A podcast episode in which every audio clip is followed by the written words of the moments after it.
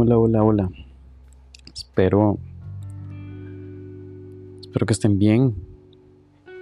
Un feliz 2022. Y hago esto a las 3 y 30 de la mañana. A escasos 6 días de que en Costa Rica se abran las urnas y debamos acudir a escoger al próximo o la próxima presidenta al menos en una primera ronda. Y grabo esto hasta ahora en una gran deuda porque porque habrán tal vez quienes escucharon episodios anteriores me habrán escuchado decir que iba a ser una suerte de cobertura personal sobre el proceso electoral y eso no fue así. Tengo que reconocer que, que migré de plataforma y y sí hice mucho de esa cobertura, pero lo hice desde la red social de Twitter, donde pueden ir a seguirme, por cierto, con el usuario arroba ecerdascr. ecerdascr, mi nombre es Esteban Cerdas Aguilar. Soy periodista y para mí es un gusto saludarles. Les decía que grababa esto hasta ahora en una suerte de ataque de insomnio. Perdonarán ustedes la honestidad. Pero no es para menos. No es para menos. Estamos a nada de tener que escoger a nuestro próximo poder ejecutivo y legislativo. 57 personas futuras o futuros diputados y diputadas de la República además de evidentemente la próxima presidencia, sus dos vicepresidencias y los más de 900 cargos que deben de nombrar o que nombrará el próximo o la próxima presidenta. Un poco de, de incertidumbre es lo que se siente en este momento desde Costa Rica. Confiado Creo que estamos muy confiadas y confiados en, un sistema electoral sólido, un sistema electoral sólido que requiere de reformas, pero que no dudo va a sacar la tarea con excelencia ese 6 de febrero, cuando desde buena mañana, de las 6 de la mañana y hasta las 6 de la tarde, se abran esos centros de votación a lo largo y ancho de este pequeñito pero lindísimo país y la gente, el pueblo, el soberano vaya y determine qué va a suceder en este país en los próximos cuatro años. Cosa no menor, cosa nada menor. Han sido arduísimos días de de campaña electoral duros, otros tristes, otros de muchas risas, pero a la vez impotencia. Han dado, se ha dado para muchísimos chistes, pero también para muchísima vergüenza esta campaña electoral. Y algunas de las posiciones convenientes de algunas de las candidaturas presidenciales de las cuales seguramente les voy a conversar más adelante. Lo importante, lo importante y si, y si ustedes me escuchan, si tengo el honor y el gusto de que me escuchen desde, desde estas fronteras, desde dentro de estas fronteras, si usted es una ciudadana o ciudadano que en ejercicio podrá ir a, a determinar e incidir en el futuro de, de este país y de su proceso electoral puntualmente. Déjeme decirle que como periodista ha sido un trabajo de mucho análisis, de mucha lectura, de mucha escucha. Y nada del análisis que yo pretendo hacer, que más que un análisis es mi opinión personal, mi sentir de lo que ha sido un largo, pero a la vez muy lento, si se quiere, proceso electoral muy atípico además, pero sepa que todo lo que de mí se va a emitir en este sincero y honesto podcast, episodio de podcast, cuenta con todos los sesgos evidentes de una persona con vivencias y con experiencias que le determinan como el ser humano que es hoy. Y de lo cual me siento muy orgulloso honestamente. Sé cuán imperfectos son esos sesgos, pero al menos sepa que le voy a hablar con, con mi verdad. Habiendo reposado muchísimo, muchísimo de este proceso electoral y ante una incertidumbre muy grande pero también preocupaciones aún más grandes respecto al posible futuro de, Costa Rica. ¿Qué pasa? ¿Qué pasa en este proceso electoral? Son 25 candidaturas a la presidencia. 25. Costa Rica rompe un récord. El proceso electoral del 2018, o sea, el anterior, habían sido 13 las candidaturas, pero pasamos de 13 a 25. La oferta electoral es amplísima, amplísima, amplísima, lo cual evidentemente requirió que el máximo órgano electoral del país, que es el Tribunal Supremo de Elecciones, tuviera que hacer esfuerzos adicionales. Se imaginarán ustedes, tal vez para quienes nos escuchen fuera de las fronteras, quienes nos escuchen dentro sabrán las dimensiones de la papeleta que vamos a tener frente a nosotras y nosotros el próximo 6 de febrero. imagínense 25 casillas con 25 rostros y banderas que identifican a estas candidaturas en sus respectivos partidos políticos. Y además esos respectivos partidos políticos llevaron procesos internos que hacen que existan 57 personas por partido político al menos, que, que aspiran a ocupar al menos una curul en la próxima Asamblea Legislativa, en el primer poder de la República.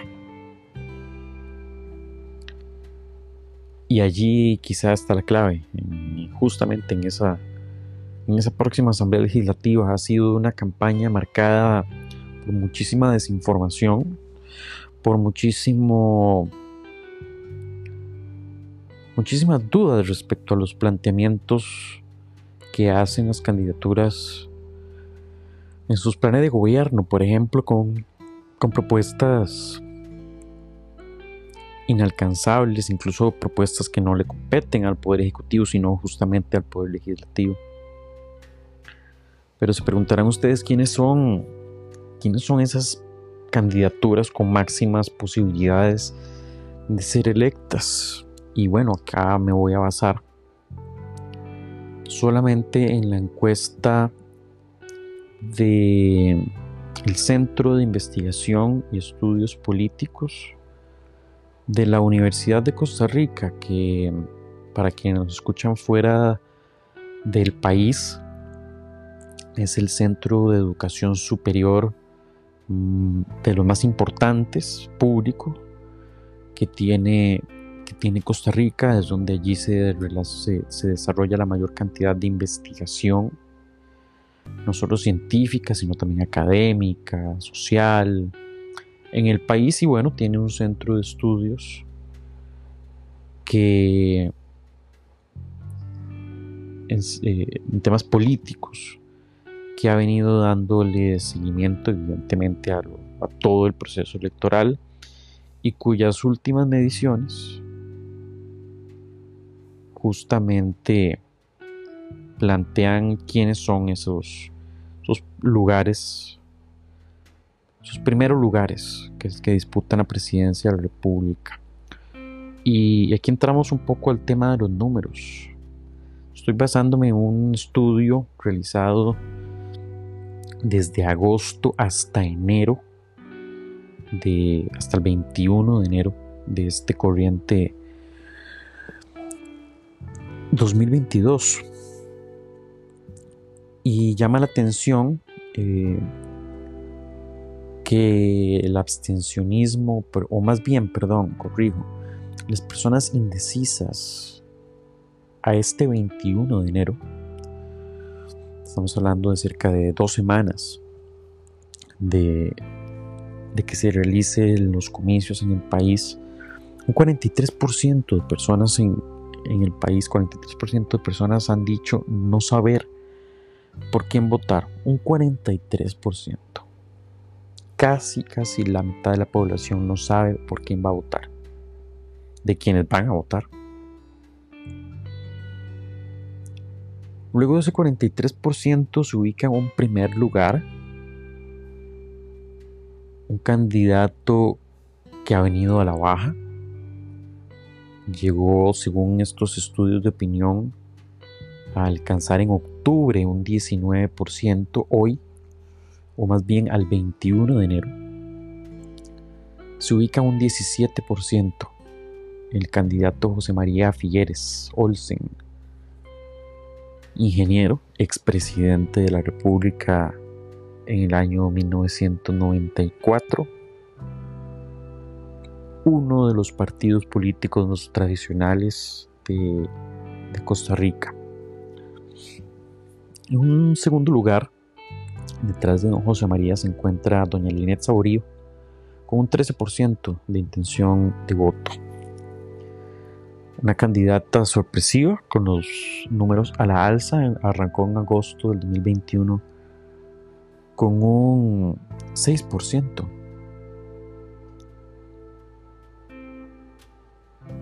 Por debajo de doña Linet Saborío, en un tercer lugar, se encuentra con un 9% de intención de voto el candidato Fabricio Alvarado, con un 9%. Y ha venido hacia, hacia más, hacia, hacia un crecimiento muy, muy evidente. Pero es en esta ocasión donde ya se coloca en un, en un evidente e indiscutible tercer lugar. Por debajo de don Fabricio, allí cerraría lo que los expertos están denominando como un primer bloque, compuesto, repito, por, por don José María Figueres, por doña Linet Saurío, quien es abogada de profesión y expresidenta de la República en el gobierno de don Luis, don Abel Pacheco, disculpen, y Fabricio Alvarado, quien, cierra ese primer bloque. Para mí un segundo bloque de candidatos más pequeños, candidatos que se ubican entre el 6, el 5 y el 3%, que este segundo bloque es encabezado en un cuarto lugar por el candidato José María Villalta, candidato del partido Frente Amplio, candidato de izquierda, es un abogado de profesión, actualmente diputado por segunda vez diputado. Y por debajo de don José María Villalta se encuentra don Rodrigo Chávez, con un 5%. Don Rodrigo Chávez, quien es economista, un exfuncionario, un alto exfuncionario del Banco Mundial, polémico por haber sido sancionado por lo que en Costa Rica la legislación conocería como acoso sexual, pero que en el Banco Mundial fue, fue calificado de forma, de forma distinta y que ha sido víctima, víctima del escrutinio nacional el tema. Y, no ha parado de ser uno de los puntos débiles de este candidato. Y me tengo en este candidato porque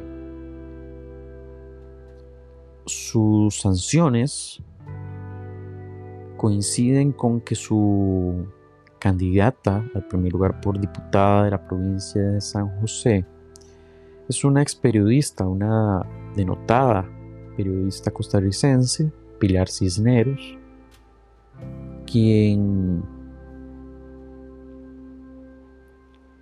da un respaldo indiscutible al candidato Rodrigo Chávez, quien niega por completo que las sanciones y acusaciones de acoso sexual en contra de, del candidato sean reales. Pero, pero bueno, hay una sanción aplicada a don Rodrigo, incluso, incluso ya eh, aplicada en, sanciones administrativas de ese, de ese ente financiero internacional conocido como el Banco Mundial. Y por debajo de don Rodrigo se encuentra un candidato sorpresivo, sorpresivo no necesariamente para bien,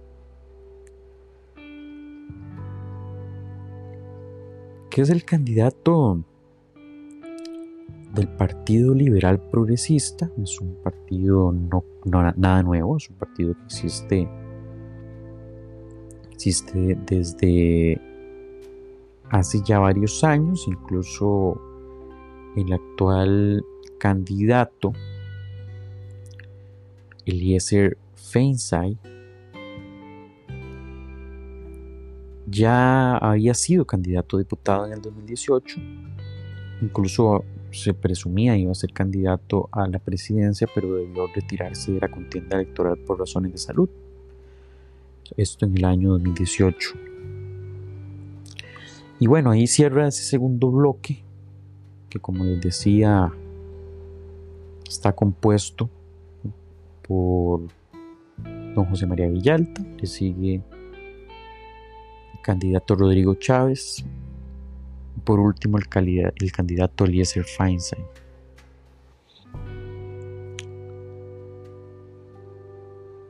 Esto, repito, como les decía anteriormente, es con base en la encuesta de opinión pública del CIEP para la Universidad de Costa Rica de enero del 2022 y publicada en el semanario Universidad de Costa Rica.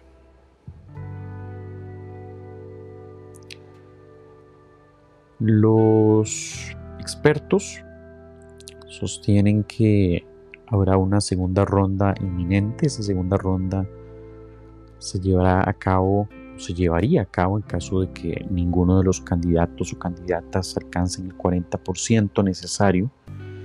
Esos comicios se llevarían a cabo el próximo 3 de abril. Y allí los dos candidatos o candidatas que alcancen los porcentajes superiores de votación serán quienes quienes se tengan que ver las caras en las urnas por última vez antes de, de hacerse con la banda presidencial. Ha sido una campaña marcada por la incertidumbre. Será muy interesante ver los estudios realizados posteriormente donde se vea cuál fue el grado de, de cambio, los virajes de preferencia que, que han ido teniendo el electorado nacional. Soy de los que sostiene que que nos podemos llevar una sorpresa con estos grados de indecisión porque ese porcentaje de incertidumbre puede literalmente irse hacia casi cualquiera de las candidaturas antes mencionada y, sorprendernos, y tomarnos por sorpresa muchas y muchos, incluso, ¿por qué no? Podría haber una una candidatura repentina que nos sorprenda, pero pareciera de momento que eso no es el escenario más probable.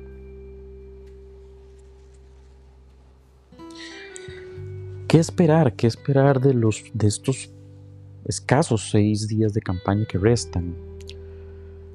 Hemos entrado en un periodo de veda electoral donde las candidaturas no podrán más pautar en medios de comunicación o en redes sociales, sino que ya con lo que hicieron, con lo que tienen, es, es con lo que pudieron hacer campaña. Evidentemente podrán seguir generando mensajes en redes sociales, hacer llamados al voto, pero en términos económicos ya es poco lo que se le puede inyectar, por decirlo de alguna manera, la campaña política por parte de las aspiraciones presidenciales. En este momento yo creo que es la incertidumbre el mayor de los sentires en Costa Rica, cosa que hace cuatro años pues estuvo presente, pero a esta altura ya estaba un poco claro que la segunda ronda sería entre Fabricio Alvarado, quien esta vez repite candidatura, solo que con un diferente partido político. Este líder religioso. Y digo líder no porque yo le imponga el calificativo, ellos mismos dentro de su campaña política así lo han categorizado recientemente en uno de los últimos giros comunicativos de su campaña política, así se le denomina al candidato como el líder que Costa Rica necesita. Y y que en esta ocasión se ha visto se ha visto bastante más moderado, si se quiere calificar. Sin embargo, sus tendencias religiosas han estado presentes en la campaña, quizá no con la misma fuerza que los tuvo hace cuatro años porque no ha habido un tema que polarice a la población como sí lo hubo hace cuatro años, como lo fue la opinión consultiva para la aplicación del matrimonio igualitario entre personas teniendo sexo en Costa Rica. Tras la opinión consultiva, como le decía, de la Corte Interamericana de Derechos Humanos, esta vez no, esta vez este escenario no, no, no fructificó pese a haber sido múltiples veces impulsado por parte del candidato ultraconservador, pero no ha tenido, no ha rendido los frutos que quizá en algún punto intentó marcar con el candidato José María Villalta al haber publicado en, una suerte de cadena nacional un spot publicitario en contra de, del candidato de izquierda, asociándolo a, esta línea discursiva que conecta a cualquier partido político de corte progresista, aparentemente o supuestamente, con países como Venezuela, Nicaragua o Cuba. Estrategia que, en mi opinión, no rindió los frutos que quizá el candidato ultraconservador intentó enmarcarse o más bien desmarcarse por completo de los planteamientos del candidato José María Villalta, intentando crear una vez más ese escenario de polarización que claramente no, no rindió frutos como quizás lo pretendían. Y se explica un poco la estrategia o esa forma de actuar en esa campaña. Si revisamos quién es la persona detrás de algunos de estos planteamientos y me refiero al estratega político Iván Barrantes, conocido, conocido en el país por campañas polémicas, pero también por incluso asesorar a, hoy presidentes en funciones con dudosas campañas políticas, como lo es el hoy presidente Nayib Bukele de El Salvador. Iván Barrantes regresó al país y tomó las riendas de la campaña de Fabricio Alvarado, ya iniciada incluso la campaña del candidato de Nueva República, con quien no dudo que haya sostenido muchísimas veces comunicación, incluso fuera de la campaña de la campaña iniciada formalmente el 1 de octubre. Es ahora que se empiezan a ver, incluso si buscan la cuenta en Twitter de, este de este estratega político, podrán ver lo incendiario que es y, y un poco de la personalidad incendiaria que se puede reflejar en su cuenta en Twitter. Es fácilmente detectable también en los productos comunicativos de del hoy candidato de Nueva República, Fabricio Alvarado. Y eso me, me permite llevarles, a propósito de los primeros lugares de la encuesta de opinión del CIEP, a conversarles acerca de los, de los primeros dos lugares, que se trata ni más ni menos que del bipartidismo histórico de Costa Rica, compuesto por el Partido Liberación Nacional, de corte socialdemócrata, según los planteamientos teóricos, un partido que correspondería a algo denominado como quizás centroizquierda, pero que en la práctica no lo es y son más un partido de derecha, a veces de centro derecha.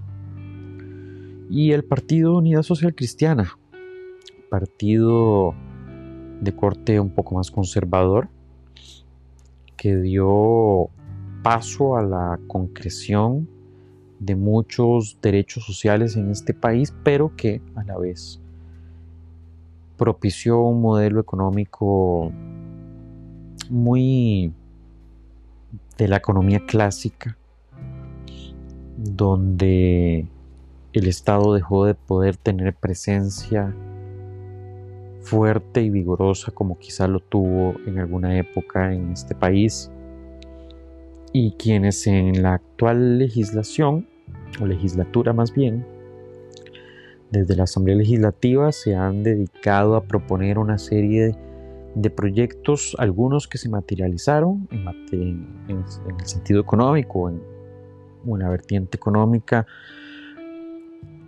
de forma, de forma impositiva o más bien de manera regresiva, por ejemplo, en la concreción de algunos derechos económicos, pero también que pretenden o pretendieron dinamitar avances y reconocimientos en los que Costa Rica se destaca como lo es eh, la preservación del medio ambiente. Proponiendo cosas, un proyecto de ley como los que permitirían, por ejemplo, la extracción de recursos, de recursos minerales como, como lo pueden ser el gas o el petróleo cosa que para quienes nos escuchan fuera de estas fronteras no es menor ni es de poco interés debido a que Costa Rica es reconocido a nivel internacional como un país respetuoso del medio ambiente, un país respetuoso de, los cuidados, incluso siendo uno de los países que se plantea ser carbono neutral y que ha tenido a lo largo de su historia grandes, grandes logros en esa materia, pero también grandes afectaciones a, medio ambiente como, como lo es la extracción ilegal de oro en una zona llamada Crucitas al norte del país y que ha llevado a la contaminación incluso de mantos acuíferos, a, situaciones de violencia también en la zona en conflicto. Y, que hoy mm, pareciera pareciera ser tema de conversación producto del impulso de estos partidos como la Unidad Social Cristiana, y que hoy disputa, hoy disputa con muchísima, muchísimas posibilidades la presidencia de la República en representación de la abogada, expresidenta, ex vicepresidenta, perdón, exdirectora del OIJ, doña Linet Saborío, quien además en días recientes ha sido foco, ha estado en el foco de la opinión pública debido a haber contraído COVID-19 pero además previo a eso, al haber sido señalada por medios de comunicación y los críticos políticos, analistas, como una persona ambivalente en sus posiciones reflejadas en los debates organizados por los muchos medios de comunicación y aún faltantes al menos tres de los grandes eh, debates que tendrá el país en estos últimos seis días que restan de comicios. Y por otro lado, don José María Figueres, del Partido Liberación Nacional, que es quien encabeza las principales encuestas de opinión, pero puntualmente la del CIEP de la, del Centro de Investigación y Estudios Políticos de la Universidad de Costa Rica, quien es ingeniero de profesión, había sido expresidente de la República, ha sido consultor internacional y quien ha sido abierta y críticamente señalado como el candidato de un partido amplísimamente cuestionado por casos de corrupción, casos de corrupción que han sido revelados incluso los últimos meses, casos como el caso Cochinilla, casos como el caso Diamante, ambos que vinculan a figuras políticas relacionadas al partido del candidato Figueres, al Partido de Liberación Nacional, por medio de gobiernos locales y, y quienes se, se les acusa de haber operado de forma tal que se favorecieron la, adjudicación de contratos de obra pública de forma irregular. Incluso lo cual ha obligado a que personas en este momento descuenten penas preventivas dentro del sistema penal costarricense y otras que se encuentran descontando más bien medidas cautelares producto de las investigaciones que se desarrollan en este momento. Así que la imagen del candidato Figueres y de su partido ha sido muy dañada y muy cuestionada producto de, este, de estos cuestionamientos. Pero además con un desgaste personal en su imagen, producto de señalamientos que se hicieron en una consultoría que el hoy candidato y anteriormente expresidente en aquel momento había realizado a la firma Alcatel. Y consultoría sobre la cual nunca se logró demostrar penalmente que existieran irregularidades, pero como analistas lo han señalado durante toda la campaña, existe una existe un pensamiento ampliamente compartido de una figura que no vino, que no se presentó al país a dar la cara en esos procesos de consulta e investigación, incluso en la vía política parlamentaria,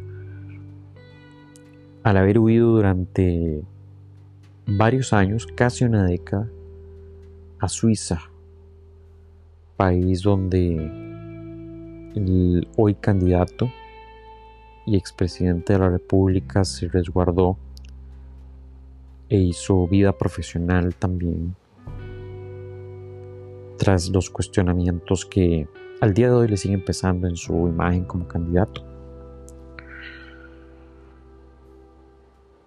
Y bueno, llevamos cerca de 35 minutos de este episodio especial de podcast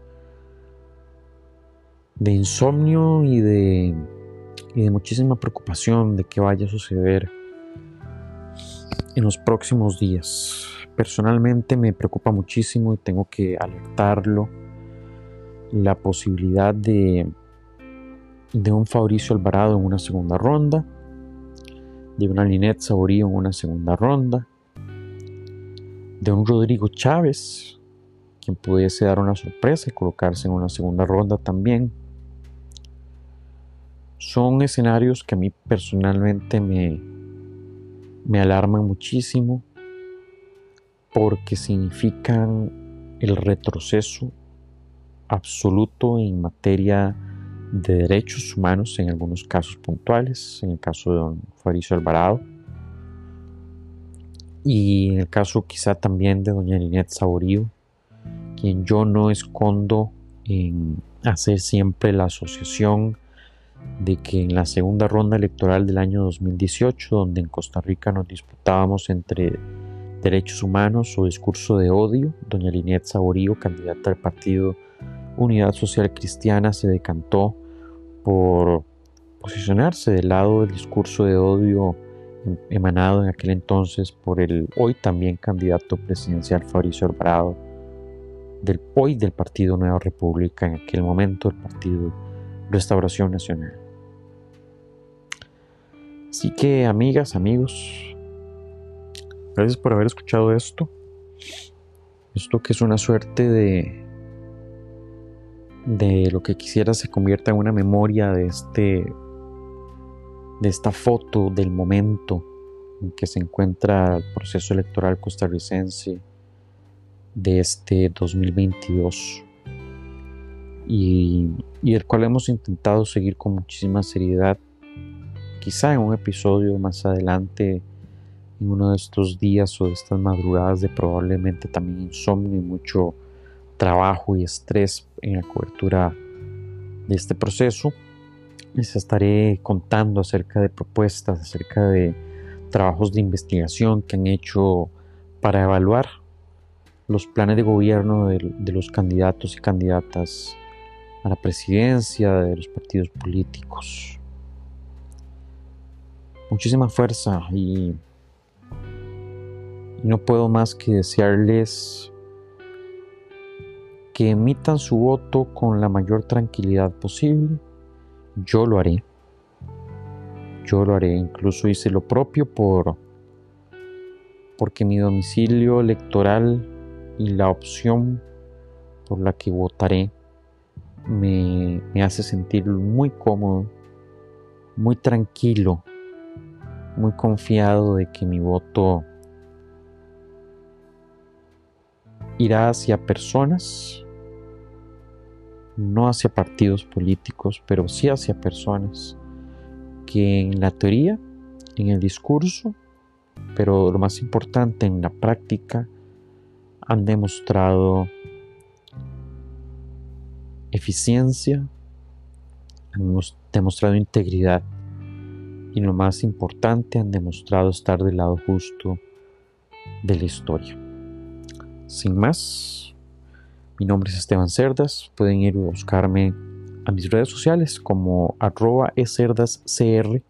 En casi todas mis redes sociales aparezco como tal. Es un gusto, un gusto haber contado con su confianza y su tiempo para que estas palabras llegaran hasta sus oídos de la forma más humana y sentida posible de un ciudadano más que sí ejerce una profesión, pero que no por eso deja de preocuparse y de sentir en su vida, en su cuerpo, en, su, en sus relaciones humanas también, la, la debilidad que podría ocasionar debilitamiento de algunos de esos derechos ya adquiridos que podría significar determinado resultado